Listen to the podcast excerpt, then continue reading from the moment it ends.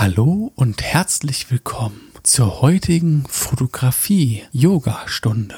Zu Beginn atmen wir tief ein und wieder aus. Wiederholt anschließend meine Worte. Ich werde heute nicht meinen aktuellen Beitrag in meiner Story teilen und einen New Post Sticker darüber legen. Wenn ich positives Feedback von Kunden erhalte, teile ich davon keinen peinlichen Screenshot davon auf Social Media. Boah, das tat gut, oder? Man muss sich auch ab und zu mal erden in dieser schnelllebigen Gesellschaft aus erfolgsgetriebenen Fotografen. Ne, vor allem, wenn wir über so aufwendige Themen sprechen wie in der heutigen Folge. Wir atmen also nochmal ganz, ganz tief ein. Und dann wünsche ich euch ganz viel Spaß bei der heutigen Folge. Achtung, Spoiler-Alarm, aber wer hätte es gedacht? Erfolg setzt meistens dann doch etwas Arbeit voraus. Ich dachte ja die ganze Zeit immer nur, ich muss nur so tun, als ob und dann kommen die Leute irgendwann von ganz alleine, weil ich halt einfach so ein unfassbar geiler Typ bin. Ja, schön wär's. Aber um gesehen zu werden, um von der Welt als Künstler wahrgenommen zu werden, müssten wir heute im Jahr 2020 durchaus zu härteren Methoden greifen. Über Kommentarbots und Likes kaufen haben wir ja schon ein bisschen gesprochen. Das, was ich euch heute erzählen möchte, hat damit jedoch überhaupt rein gar nichts zu tun. Es ist quasi das exakte Gegenteil davon. Bei dem einen musst du viel Geld bezahlen und ansonsten recht wenig dafür tun. Bei dieser Methode heute musst du lediglich viel Zeit, aber kein Geld aufbringen. Ah, hm, das Gute ist, dass das eine sehr, sehr beständige Methode ist, die man sich auch zeitlich einteilen kann. Je nachdem, wie wir gerade Lust, Laune und Muße haben. Wichtig ist nur, dass die Accounts, über die wir gleich sprechen werden, auch weiterhin auf der jeweiligen Plattform, heute Instagram, aktiv bleiben. Davon ist aber auszugehen, da wir heute in erster Instanz erstmal nur nach eben solchen engagierten Accounts suchen. So wie wir es auch sind. Deshalb kann man davon ausgehen, dass die wahrscheinlich morgen nicht für immer offline sind aber dazu später mehr. Aber Spannung jetzt erstmal genug aufgebaut. Ihr seid wahrscheinlich schon alle ganz wuschig vor euren Lautsprechern und wollt wissen, Junge, verrate uns das Geheimnis. Um was geht es heute? Ich brauche den Erfolg. Heute sprechen wir über Instagram Hashtag Strategien. Dabei müssen wir von vornherein erstmal klarstellen, dass das nicht die Hashtag-Strategie im klassischen Sinne ist. Also, welche Hashtags ihr unter eure Posts ballert, sondern, und jetzt aufgepasst, welchen Tags die Follower eurer Vorzeige-Accounts folgen. Und mit Vorzeige-Accounts meine ich quasi die Accounts in eurer Nische der Fotografie, an denen quasi kein Weg dran vorbeigeht. Ne, was der Eminem für Hip-Hop ist, das ist dann Fotograf X XY für eure Nische. Was Hashtags sind und welche Funktionen eben diese in sozialen Netzwerken haben, das sollte ja allgemein klar sein. Ich möchte jetzt hier ungern bei Adam und Eva wieder anfangen und das Thema unnötig in die Länge ziehen. Denn unter Hashtags sammeln sich für gewöhnlich je nach Beliebtheit von ein paar hundert über tausenden bis hin zu Millionen Beiträgen. Es ist verrückt. Nehmen wir heute als Beispiel doch mal Hashtag TFP-Model. Wenn ich das mit meinen alten, ranzigen Augen noch so richtig erkennen kann, sind das aktuell so um die 275.000 Beiträge, die sich unter diesem Hashtag sammeln. Wenn ich jetzt also hergehe, mich in mein kleines Schwarzes quetsche und mich dann gemütlich ins Gebüsch nebenan schmeiße und mich dann von Andreas Meisen Fotografie erleben und spüren bei Sonnenuntergang fotografieren lasse, dann kann ich anschließend in freudiger Erwartung eines Influencer Salzstangen Probierpaketes, bitte teilen Sie zwölf Stories und vier Beiträge darüber, wie knusprig unsere Salzstangen sind, dafür dürfen Sie dann die Packung behalten und Ihre Integrität direkt in die Tonne kloppen. Meinen Beitrag Beitrag unter dem Hashtag TFP-Model hochladen. Sollte unser Andreas Meisen jetzt ein durch und durch ambitionierter TFP-Fotograf sein, ich habe den Namen Andreas Meisen übrigens frei erfunden. Ich möchte hier auf keinen äh, Fotografen anspielen oder sonst irgendwas. Nur vorneweg schon mal, falls ihr einen Andreas Meisen kennt, der auch zufällig TFP-Fotograf ist. Aber weiter. Jetzt möchte die arme Seele natürlich nicht jedem dahergelaufenen TFP-Model folgen müssen, nur um die aktuellsten Bilder zu sehen. Na, kann man ja auch irgendwo verstehen, ne? Wenn ich beim Italiener eine Pizza bestelle, heißt das ja noch lange nicht, dass ich dafür die ganze Karte kaufen muss. Um aber weiterhin Updates zu gut laufenden Beiträgen in der TFP-Szene zu kommen und dementsprechend im Umkehrschluss auch taugliche Models für Shootings zu finden, folgt unser lieber Andreas Meisen dem Hashtag TFP-Model. Und selbstverständlich folgt unser Andreas Meisen auch dem Who des Who der deutschen TFP-Szene und ist auf deren Beiträge dementsprechend auch aktiv. Und hier an der Stelle kommt jetzt euer erstes To-Do. Ihr müsst nämlich herausfinden, in welcher Szene ihr seid, in welcher Nische ihr fotografiert. Na, es gibt die Hochzeitsfotografie, People, Porträt, Landschaft, Schlag mich tot, was gibt es da alles? Als ersten Schritt müssen wir also tatsächlich erstmal herausfinden, wo wir in diesem Universum unseren Platz haben damit man sich eben nicht all die Mühe macht und dann am Ende Foodfotografen erreicht, obwohl man selbst äh, nur Landschaftsbilder teilt.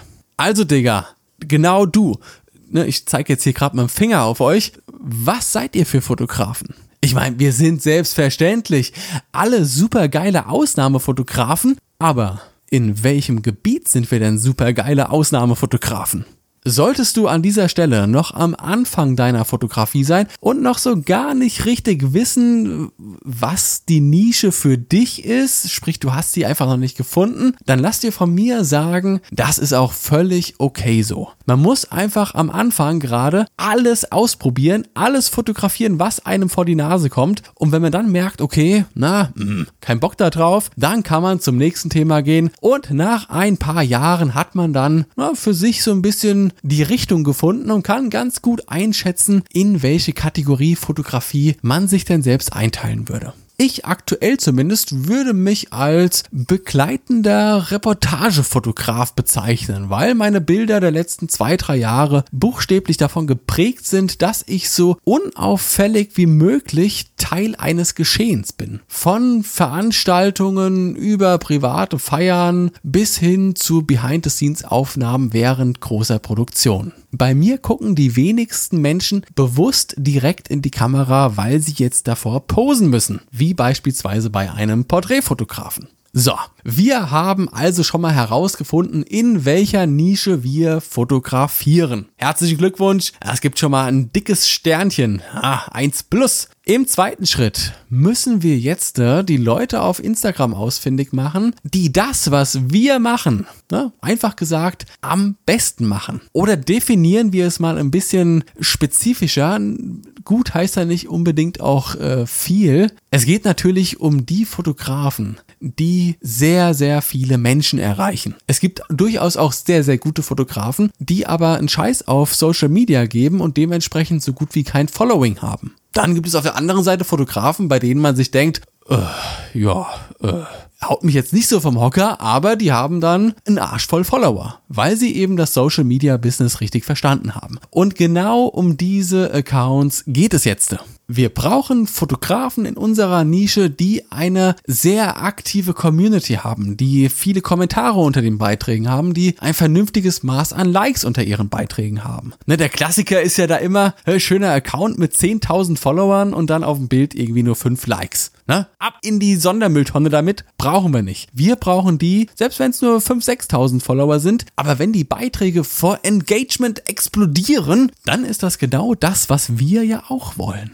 Wir brauchen eine lebendige Community im zweiten Schritt. Und hier könnt ihr wirklich hergehen und einfach ein bisschen rumsuchen und, und gucken, wem ihr so folgt, wem Kollegen von euch so folgen. Und da kann man sich dann wirklich so nach und nach eine kleine Liste erstellen. Wie gesagt, wir wollen hier nicht mit Stress an die Sache gehen. Man kann sich das auch schön zeitlich einteilen. Boah, wir sind ja ganz gemütliche süße Mäuse. Okay, so.